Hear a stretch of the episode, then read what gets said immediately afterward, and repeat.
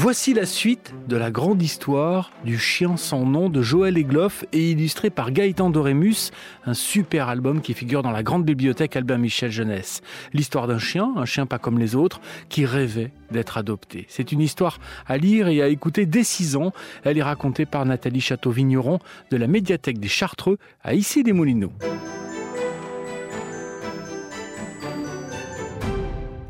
Mais les jours et la semaine ont passé le mois aussi. Et trois nouveaux chiots sont arrivés à la boutique.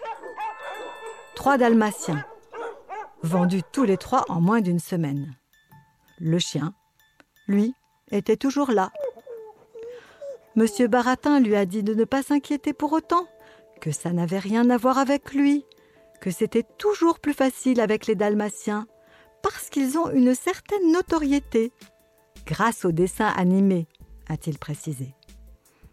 Le chien n'a pas compris de quoi M. Baratin lui parlait, mais il a bien senti qu'il était inquiet et tenté de le lui cacher.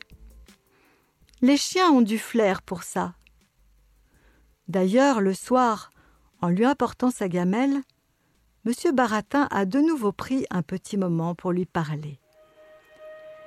Il lui a dit que peut-être, aussi, il ne faudrait pas rester là tout le temps, toute la journée, à ne rien faire avec cet air déprimé, que ça n'était pas bon pour le commerce, et que s'il pouvait sourire un peu plus, s'il avait des choses à montrer, des talents cachés, s'il savait faire le beau, ou le poirier, du hula hoop, ou n'importe quoi d'autre, il ne fallait pas hésiter.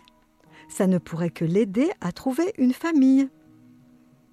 C'est que, a-t-il ajouté, embarrassé, les clients sont de plus en plus exigeants. Et malheureusement, être un simple chien qui attend en remuant la queue ne suffit plus. Même si tout ça lui a semblé bien compliqué, en gros, le chien a compris le message. Et dès le lendemain, il a fait de son mieux pour en tenir compte. D'abord, il a essayé d'être plus souriant. Et face à son reflet dans la vitrine, il s'est exercé longuement mais allez demander à un chien de sourire. Il a beau y mettre la meilleure volonté du monde, se tirer les babines de toutes les façons, cela ne donne rien. Si bien que les gens qui passaient dans la rue et le voyaient ainsi, grimaçant, se méprenaient et pensaient au contraire qu'il montrait les dents. Monsieur Baratin s'est alors empressé de lui dire que c'était finalement une mauvaise idée et qu'il y avait sûrement de meilleures façons de se mettre en valeur. Le chien s'y est donc pris autrement. Passant ralentissait et se tournait vers la vitrine, il se mettait à faire des bonds, des roulades, des ruades et toutes sortes de cabrioles pour exprimer combien il était un chien plein d'énergie et de joyeuse compagnie. Mais les passants se demandaient quelle mouche l'avait piqué, ou de quelle étrange maladie nerveuse souffrait le pauvre animal. Constatant que toute cette agitation ne lui apportait que des regards inquiets ou compatissants, le chien a cessé de se fatiguer pour rien.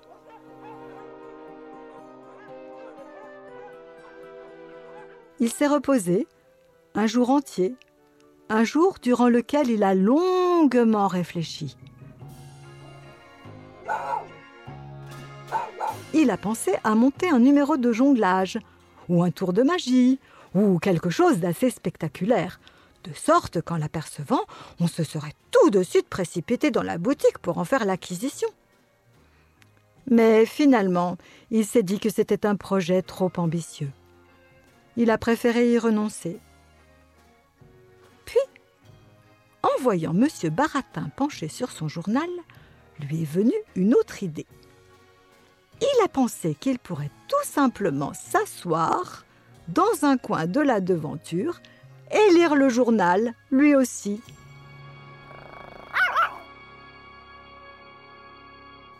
Ce serait bien moins fatigant que de faire l'acrobate, et ça ferait sûrement un drôle d'effet aux passants de voir un chien qui savait lire. Même euh, si vous et moi, nous savons bien qu'il ne savait pas. Il s'agissait juste de faire semblant. Alors c'est ce qu'il a fait il a emprunté le journal de la veille à M. Baratin, qui ne savait plus trop quoi penser de tout ça, il l'a ouvert bien grand devant lui en le tenant à bout de patte et s'est assis dans un coin de la devanture avec un air sérieux et en promenant son regard sur le papier, le long des lignes, de la gauche vers la droite, tout comme il avait vu faire M. Baratin. C'était à s'y méprendre. Cependant, malgré toute son application et sa patience, il n'a pas eu beaucoup de succès. Il faut dire que derrière son journal grand ouvert, on ne le voyait plus, et les adultes, qui par nature sont assez méfiants, se disaient qu'il devait sûrement avoir quelque chose à cacher pour se comporter de la sorte. Étrangement, et pour d'autres raisons, les enfants n'aimaient pas ça non plus, voir un chien qui passait son temps à lire. Au lieu d'être impressionnés par ce don extraordinaire, ils se disaient au contraire Quel chien ennuyeux ça doit être s'il passe des heures à lire le journal On ne doit pas beaucoup s'amuser avec lui, s'il préfère ça plutôt que de jouer à la balle ou de rapporter des bâtons. On en revenait toujours au même. Lorsque les clients entraient dans la boutique, même s'ils hésitaient entre le chien et un autre animal, même s'ils lui faisaient au passage quelques caresses ou un compliment, même si M. Baratin se démenait chaque fois pour tenter de les convaincre de l'acheter, au final, ce n'était jamais lui qu'il choisissait. C'était incompréhensible, c'était profondément injuste, c'était bien triste et révoltant. Mais pourtant, c'était ainsi. Plus le temps passait, plus cela devenait compliqué. Depuis longtemps maintenant, le chien avait cessé ses pitreries et ne faisait plus aucun effort pour séduire les clients. Monsieur Baratin l'avait très bien compris et n'a d'ailleurs plus jamais cherché à lui demander quoi que ce soit en ce sens. Au bout de quelques mois, le chien était devenu bien plus grand que les jeunes chiots avec qui il partageait la devanture, qui, eux, ne restaient jamais très longtemps au magasin. La différence de taille était frappante et ne jouait évidemment pas en sa faveur. On dit souvent tout ce qui est petit est mignon, et c'est précisément ce que pensaient les clients. L'avantage pour le chien d'avoir grandi, c'est que M. Baratin l'autorisait désormais à sortir de la devanture quand bon lui semblait. Il pouvait aller et venir à sa guise. De tous les animaux du magasin, il était le seul à bénéficier de ce privilège. Et ne s'en privait pas. Dès qu'il en avait assez de jouer avec les chiots ou de regarder les passants et les embouteillages, il quittait la devanture pour aller s'allonger aux pieds de M. Baratin qui lui avait installé un panier près du comptoir. Il fallait voir, alors, les yeux médusés de ses congénères ou les regards furibonds et jaloux que lui lançaient les chatons, notamment. Il avait pris ses petites habitudes. Et à l'heure de la sortie des écoles, il allait se poster devant la porte vitrée pour voir passer les enfants. Lorsqu'un client approchait pour entrer au magasin, il aboyait aussitôt pour prévenir M. Baratin que quelqu'un arrivait. Ce que M. Baratin voyait très bien lui-même. Ce que le tintement du carillon au-dessus de la porte lui indiquait également. Mais c'était plus fort que lui. Il ne pouvait pas s'en empêcher. Quand quelqu'un arrivait, il se mettait à aboyer. Aussi, certains clients se méprenaient en pensant que le chien qui les avait accueillis était celui de M. Baratin. Tout portait effectivement à le croire. Comment s'appelle-t-il votre chien lui demandait-on souvent. Ce n'est pas mon chien, répondait alors M. Baratin, et il n'a pas encore de nom. Il est à vendre. On ne savait que répondre. Cela jetait parfois un froid. Et pour le chien, ça n'était jamais facile à entendre. En promenade également, cela se produisait souvent. Je ne l'ai pas encore dit. Mais le chien avait droit depuis quelque temps à deux promenades par jour. Du fait de sa taille et de son âge, c'était indispensable, si bien que M. Baratin lui passait une laisse autour du cou et l'emmenait au parc, matin et soir, pour qu'il se dépense un peu. Au cours de ses sorties, lorsqu'on le complimentait au sujet de son chien, ou qu'on lui demandait son nom, M. Baratin s'empressait de rectifier. Il n'a pas de nom et ce n'est pas mon chien. Ce qui laissait parfois penser que c'était un homme assez désagréable, ce qui n'était pas le cas. Nous qui le connaissons, nous le savons bien. Cependant, il est arrivé, une fois, à un monsieur pas commode de penser que monsieur Baratin se fichait de lui en lui répondant de la sorte. Le monsieur n'a pas apprécié, le ton a monté. Et les choses auraient pu mal tourner pour monsieur Baratin si le chien n'avait pas montré les dents pour le défendre. Et ce n'était pas parce qu'il essayait de sourire cette fois-là. Les choses étaient très claires. Ainsi se déroulaient les journées du chien à la boutique.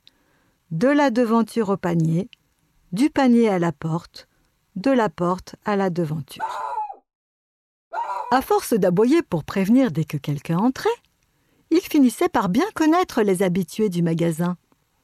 Certains avaient toujours une petite friandise à lui donner ou quelques caresses à lui faire. C'était le cas de Madame Lagauchine, l'une des plus fidèles clientes de Monsieur Baratin. Comme il est affectueux, votre chien, lui disait-elle à son arrivée, quand celui-ci lui faisait la fête. Ce n'est pas mon chien, Madame la Gauchine, vous le savez bien, lui rétorquait Monsieur Barretin. Et elle le savait, c'est vrai, mais c'était sa façon à elle de le taquiner. Elle venait souvent avec Horatio, son garçon, acheter un petit sac de foin pour leur chinchilla. Tellement souvent, d'ailleurs, que le chien se demandait si ce n'était pas pour voir M. Baratin plutôt qu'elle venait. Il faut dire qu'elle avait l'air de l'apprécier.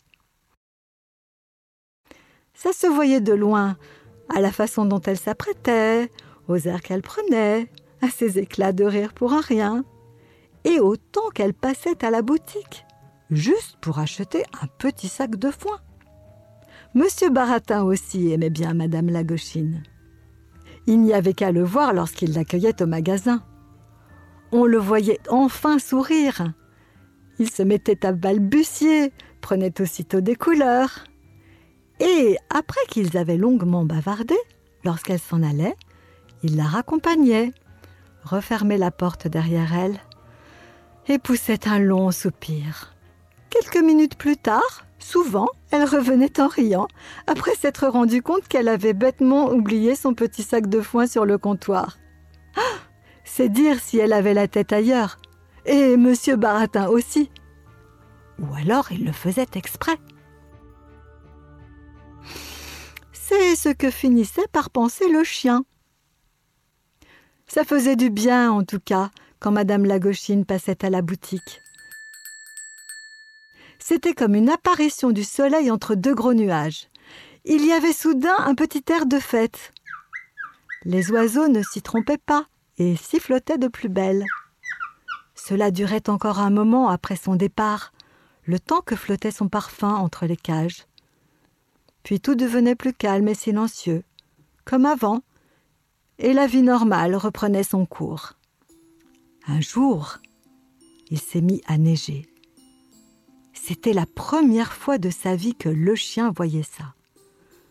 Monsieur Baratin lui a expliqué que l'hiver approchait. Le chien est resté un long moment assis derrière la porte vitrée. Il a regardé tomber les flocons comme des plumes qui ont recouvert la rue en un rien de temps.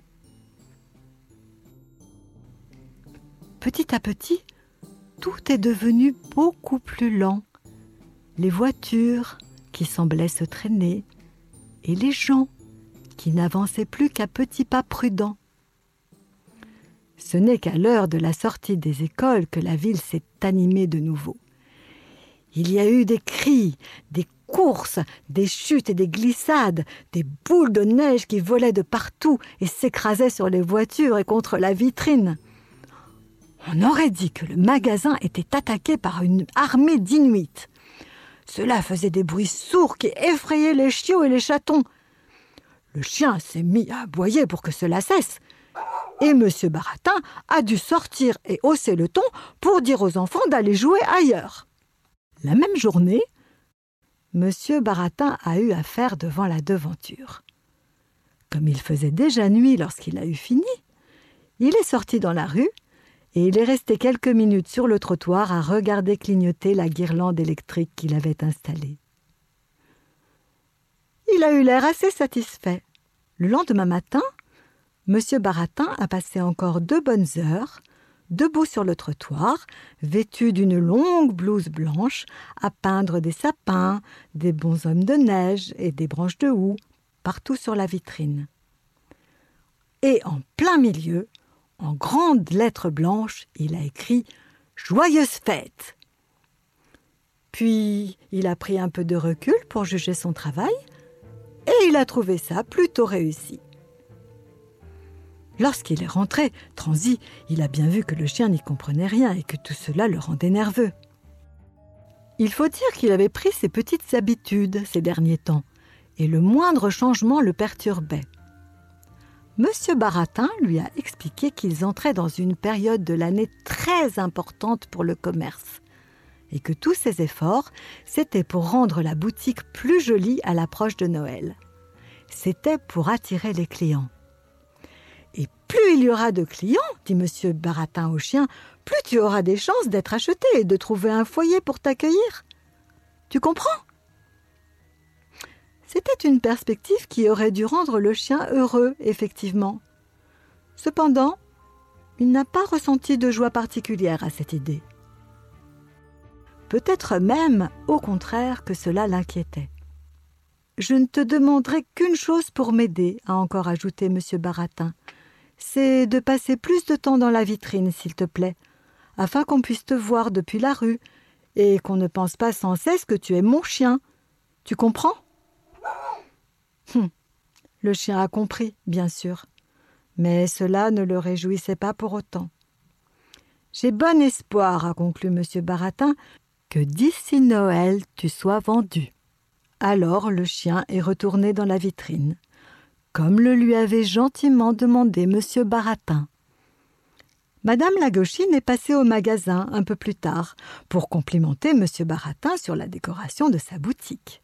Oh, vous êtes un véritable artiste, lui a-t-elle déclaré. Et M. Baratin est devenu aussi rouge que les baies de houx qu'il avait peintes sur la vitrine. Mais je ne vois pas votre chien aujourd'hui, s'est-elle étonnée. Car celui-ci, c'est vrai, n'était pas venu l'accueillir comme il en avait l'habitude. C'est parce qu'il dort dans la devanture, lui a répondu M. Baratin. Mais ce n'est pas mon chien, vous le savez, a-t-il rectifié une fois de plus. Puis il en a profité pour demander à Madame la Gauchine si elle ne voulait pas l'acheter. Je vous ferai un bon prix, a-t-il précisé. Madame la Gauchine a répondu qu'elle aimait beaucoup ce chien mais que c'était impossible, malheureusement, car elle avait déjà beaucoup à faire avec son chinchilla. Monsieur Baratin l'a bien compris et n'a pas insisté. Ils ont encore parlé un peu, ensuite, et comme toujours, lorsque Madame Lagauchine s'en est allée, il l'a raccompagnée jusqu'à la porte. En refermant la porte derrière elle, comme toujours, il s'en voulait de n'avoir pas eu le courage de l'inviter, un soir après la fermeture, à prendre un thé ou un chocolat chaud. Et en s'éloignant sur le trottoir, Madame Lagauchine se demandait combien de sacs de foin encore il faudrait qu'elle vienne acheter avant que M. Baratin ne finisse par l'inviter à prendre un thé ou un chocolat chaud. Et depuis la devanture, voyant Madame Lagauchine s'éloigner sur le trottoir, le chien, lui, se disait que les humains étaient décidément bien compliqués. La suite au prochain épisode, Le chien sans nom de Joël Egloff et Gaëtan Dorémus est publié aux éditions Albin Michel Jeunesse. L'histoire est élue par Nathalie Château-Vigneron de la médiathèque des Chartreux à Issy-les-Moulineaux. On se retrouve très vite pour la suite de l'histoire. En attendant, tu peux retrouver cette histoire et plein d'autres histoires sur l'application RTL et tes plateformes favorites. À bientôt!